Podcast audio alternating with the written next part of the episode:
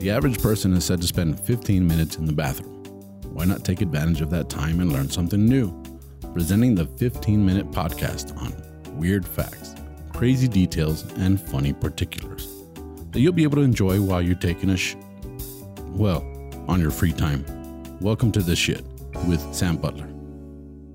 Welcome to another episode of the Shit Podcast. I'm your host, Sam Butler. I want to thank you guys for joining me. This is episode 98. That's right, 98 episodes in English of the Shit Podcast. It's it's amazing because we're coming up on two years. Uh, I think my anniversary is July 10th. July 10th. So we're not we're not that far away from two years, and we're already going to be 100 episodes in English, which uh, we have another 100 episodes in Spanish. So that's a total of 200 episodes coming up.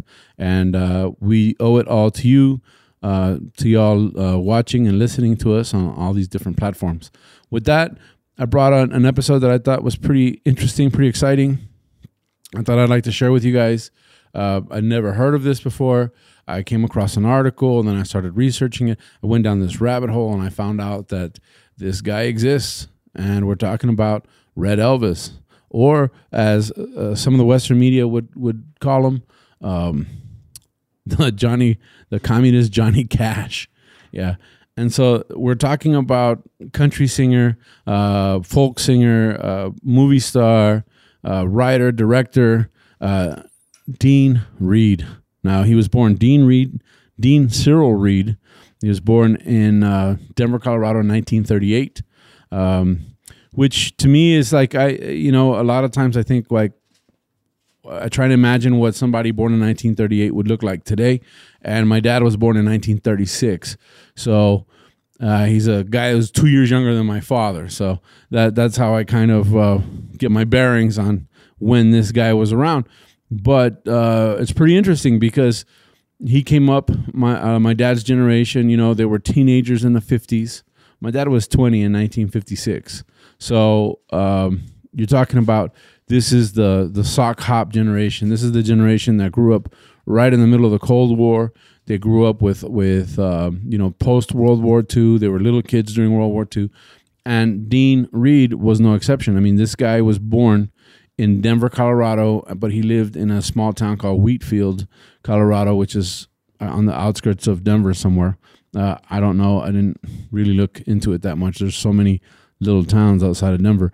But he grew up there, went to high school there, had a normal uh, life uh, as an American kid, teenager, high school. You know, uh, there he was in athletics in high school. He was a pretty good looking kid, um, very athletic body, um, had some talents, uh, and he decides he wants to study journalism and meteorology. So he goes to college for those things and drops out in the 10th uh, in the second year of college. Um, decides i'm done with college. I'm moving to hollywood. Now uh, he has a 1956 el, uh, el, el camino convertible um, decides i'm taking i don't know if it was in el camino el dorado. I believe it was in el dorado. Um, el camino is the truck but he had a convertible uh, I believe it was Eldorado, and Cadillac Eldorado. Yeah, decides I'm taking off, drives to Hollywood. There's a, a story about him arriving in Hollywood and running into a, a homeless person uh, in the street, and the guy asking him for a pair of pants. Apparently, he had a pair of pants this guy wanted. He said, "If you give me your pants, I'll introduce you to a producer." And it turned out to be that he did know a producer, which just goes to show you never know in Hollywood. you know, you might think you're talking to a homeless guy, and turns out it's some big wig or some former actor. But he introduces him to a producer. He ends up getting a record signing with Capitol, Capitol uh, Records. He ends up acting. Uh, he goes to the Warner Brothers School of Acting, which apparently was something that they had, and that's where he starts to kind of get molded in the politics of the time. And remember, this is the middle of the Cold War, so we have people that that uh, were fighting communism, and we had people that were running towards communism. We really didn't know what was going to happen with that, and it, that was the focus of the whole world. you know, uh, communist. I mean, that was the Vietnam War in a nutshell uh, to stop the advancement of communism, you know, and all of the wars in South America that were happening were, uh, you know, the, the Contras and so on and so forth, was to, to stop the spread of communism. So here you have an all American cowboy uh, from Colorado who moves to Hollywood, is singing, uh, dancing, producing, whatever, and and um, releases a, a, single called uh, "Summer of Summer Romance." Summer Romance doesn't do very well in the U.S. charts, but then the record company finds out that uh, it's topping the charts in South America. So they decide to go ahead and build this guy a tour of South America, and he goes to different South American countries to sing, um, uh, goes on tour, and once he's there, he decides I like it here, and decides I'm driving to Chile. Drives to Chile, finds out he's a superstar in Chile. Didn't know it, he just suspected it because he had good sales. Drive. This kind of reminds me of like a TikToker, you know. Uh, uh, a lot of TikTokers today, um, they're super famous, but in circles of people that watch a, sp- a, specific type of TikTok, you know. So maybe they're not mainstream famous, but uh, I have my friend, uh, shout out to Polar Bear. He's got his huge following all over the place, and it doesn't matter where we go, somebody recognizes him, but it's usually a certain demographic of people that recognize him. So it's, it's one of those things that this guy decides I'm going to Chile. I don't care. Lands in Chile and uh, pulls up to the main square in one one of these towns. I'm not sure which town he pulls into, but there's thousands of teenagers hanging around, waiting for him, hollering his name, and he decides, "Hey, I love it here. I'm staying here." He actually um, uh, arrived in Chile, I believe, in 1961, and he stayed for several years and then he went to Spain and Italy, and then he actually came back in 1970. Now, where the story gets a little interesting is that in 1970 he has a little bit of a problem because um, the Vietnam War is really starting to kick off. Um, there's a lot of political unrest in Chile. Uh, the new president has just been elected. Um, uh, Allende, I believe, is the the president's name. Um, and he decides that he Salvador Allende is the new Chilean president. They're not very fond of Dean Reed because Dean Reed is a self-proclaimed Marxist at this point, and he's a communist and he has communist beliefs, and uh, he he pulls this stunt where he starts to wash the American flag with soap and water in front of the American embassy in Chile, and this gets him thrown out of the country.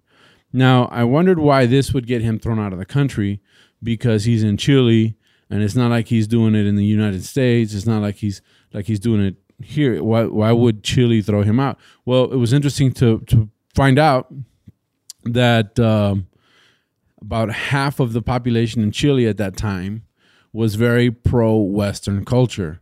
They were always looking for things uh, that that came from Western countries or, or Western type European countries like England and the United States, and they try to adopt the culture. They felt that that was the future of their country. That was how they were going to be more conservative and stronger as a country. And then he was a leftist, so that that's about half the population that didn't want him there to begin with. The other half of the population, the leftist half of the population, didn't really like him either, because the very fact that he was an American uh, singing and dancing and and uh, producing in Chile uh, was another form of imperialism. It was a form of conquering uh, Chilean culture. So the leftist uh, group of people really didn't like him either because he was he was now contaminating uh, the purity of being Chilean. And you have all these teenagers that were kind of fans, but they really didn't matter and so he didn't really find uh, a support system in Chile and ended up having to to leave. He leaves to Spain. He works on some TV shows in Spain. He's doing pretty well in Spain. He decides to go to Italy and he starts to star in a bunch of uh, spaghetti westerns. And remember he's an actor. He's a really handsome guy. Um, he he topped the charts in South America. He was like right along uh, side with Elvis and uh, uh, Paul Anka. And in the United States, his number one song got to number 96 on the charts. So there was a huge gap in popularity between the two uh, countries. He's a social activist, so now he's he's talking about uh, what he doesn't like. The he's he's he's taking the posture against the Vietnam War, which was not that popular at that time. He was one of the first guys to to really be against it and uh, protest it, and he's protesting it. And now he's in Spain. Decides to go to Italy. He's starring in all these spaghetti westerns. If you don't know what spaghetti westerns are, they're uh, movies that were uh, written, directed, and shot in Italy because Italy has certain landscapes that look very similar to the American Southwest.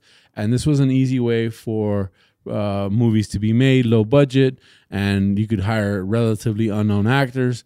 And uh, well, kind of like The Walking Dead uh, did, where they hired a bunch of guys from England uh, that nobody knew uh, because it was a, it was cheaper than than hiring uh, very well known people. And now everybody knows those guys. So that's kind of what happened with the spaghetti westerns. Clint Eastwood was one of those one of those guys that really made his name in spaghetti westerns, and therefore. Um, so did Dean Reed.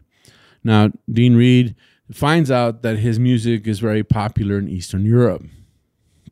So, uh, uh, decides to take a tour of Eastern Europe and and actually do a musical tour, and he's famous, super popular, and of course he he identifies with communism and he's a Marxist. So this attracts the political powers in in in what is a former Soviet Union, and they accept him. There's actually photos of him at dinners and meetings with very important political figures of that era uh, in the Soviet Union, and they look at this guy as a positive thing. Although in the United States, they're looking at him as a negative. They're looking at him as a positive. There's a positive influence. So he's he's got certified gold gold records in Germany. Um, he was very good at learning different languages. And so this is something that you go, wow, this is a, a very, very interesting story. Um, here's a guy, and you know, you got to admire this guy. This guy said, uh, uh, I don't subscribe to his politics necessarily, but you say, this guy decided, I don't want to be in school. I don't want to do this. I'm going to chase my dream. And it finds out his dream isn't American. His dream is South American. So he moves to South America, lives there, decides, you know, I want to go to Italy and Spain lives there, and then eventually ends up living in in uh, uh, East Berlin. Yeah, and uh, uh he was actually for the wall. I mean, he was like, "We need a wall," which which is for protection. I mean, we've heard that before. So he ends up in East Berlin, uh, tours. Uh, they actually gave him a nice place to live in East Berlin because of his celebrity status. Um, with with the condition that he does uh, appearances in hospitals and visits uh, different people and for, for, concert beneficiary concerts and so on and so forth. And he agrees. So he so he's got a really nice place in East Berlin, um, uh, right along or right in front of a, a lake, which which is a lakeside property. So this guy's living the life. He's living the dream. He's having a good time. Everything's uh, lining up for him. Um, he's not famous in the United States necessarily, but a lot of his comments, a lot of his actions are starting to create um, animosity with people in the United States. But it all came it all came to to a peak, you know, uh, when he appeared on 60 Minutes in 1986. Uh, and this is like the royal flush of this episode. He appears on 60 Minutes. Uh, makes a public statement that uh, Ronald Reagan is uh, as bad a person or as bad for the world as Joseph Stalin was. And this just creates um, all this hatred against him in the United States. Um, he starts getting hate mail. Yeah, that's right, because there was no internet back then, so he couldn't get like nasty tweets. But he was getting hate mail. He uh, the, people hated him for for saying this, and of course, we know Ronald Reagan in that era, he was a saint. He was one of the best presidents the United States ever had. Although, uh, in hindsight, we see that he was involved with a lot of crazy stuff like the Iran Contra scandal. And we know that they utilized drug traffickers to traffic weapons to the rebels in South America. And this is how the CIA could kind of cover this up. And you see how um, President Reagan wasn't the saint that he portrayed himself to be, or that, that we we saw the, the crack epidemic uh, boost in the United States, the war on drugs, uh, and so on and so forth, uh, which which was ironic because it was those same drug dealers that were getting a free pass to import stuff to the United States for exporting weapons to to these different guys. And that's a whole other episode, I guess we can talk about. But he finds himself in a in a very um, bad position in the United States, uh, and then uh, a few weeks later, they find him floating in the lake in front of his house. Now it was ruled a suicide. Supposedly, there's a suicide letter uh, stating that, that he wrote, but that letter was classified and nobody could see it. And it was supposedly the, the East German government said that it was there for the protection of the widow, which at this time wasn't his wife, but in actuality, the the thought process, the general consensus is that he was murdered. He was murdered either by the CIA, the KGB, or even um, the local East German police. But this guy was starting to become kind of a thorn in everybody's side. He was a thorn in the side of of uh, communists because um, created a lot of unwanted negativity. He was a thorn on the side of the CIA or, or the United States government. He's talking bad about the president. He's protesting, and so maybe it was convenient for this guy to disappear. We don't know if it was a suicide or not, um, but they found him drowned in the lake, and it was ruled a suicide. But that's the big dilemma here: was he suicided? we don't know, but that's this episode of the Shit Podcast. We're talking about Dean Reed, uh, American uh, cowboy singer, and a very interesting life. And I thought this was something that definitely I'd like to bring out in this podcast. I want to thank you guys for joining me. Uh, either on platforms, uh, if you listen to me on different platforms, if you're watching us on YouTube, please like, subscribe, hit the notification bell, leave your comments. Uh, if you have additional information, if you if you have something to add to this, please feel free to comment. I read your comments. And with that, I want to thank you guys for joining us on the podcast. That's it for this episode of the Shit Podcast.